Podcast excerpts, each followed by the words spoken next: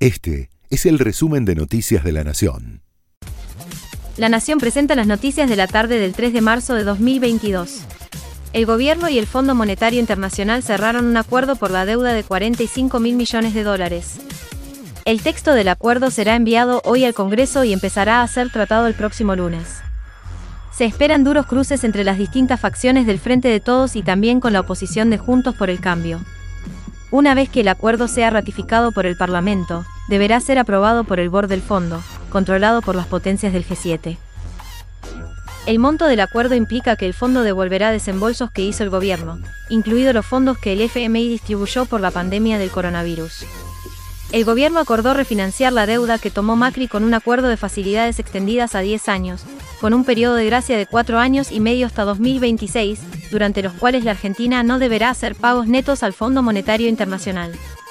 El dinero que llegue se utilizará para pagar los vencimientos previstos en el acuerdo que firmó Macri.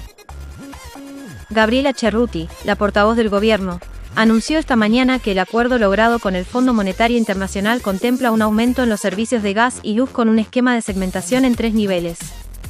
Los cambios introducidos generarán subas de hasta un 130% para algunos usuarios.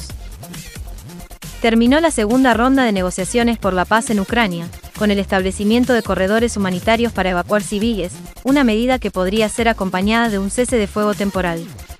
No será en todo el país, sino en zonas particulares de Ucrania donde hay combates.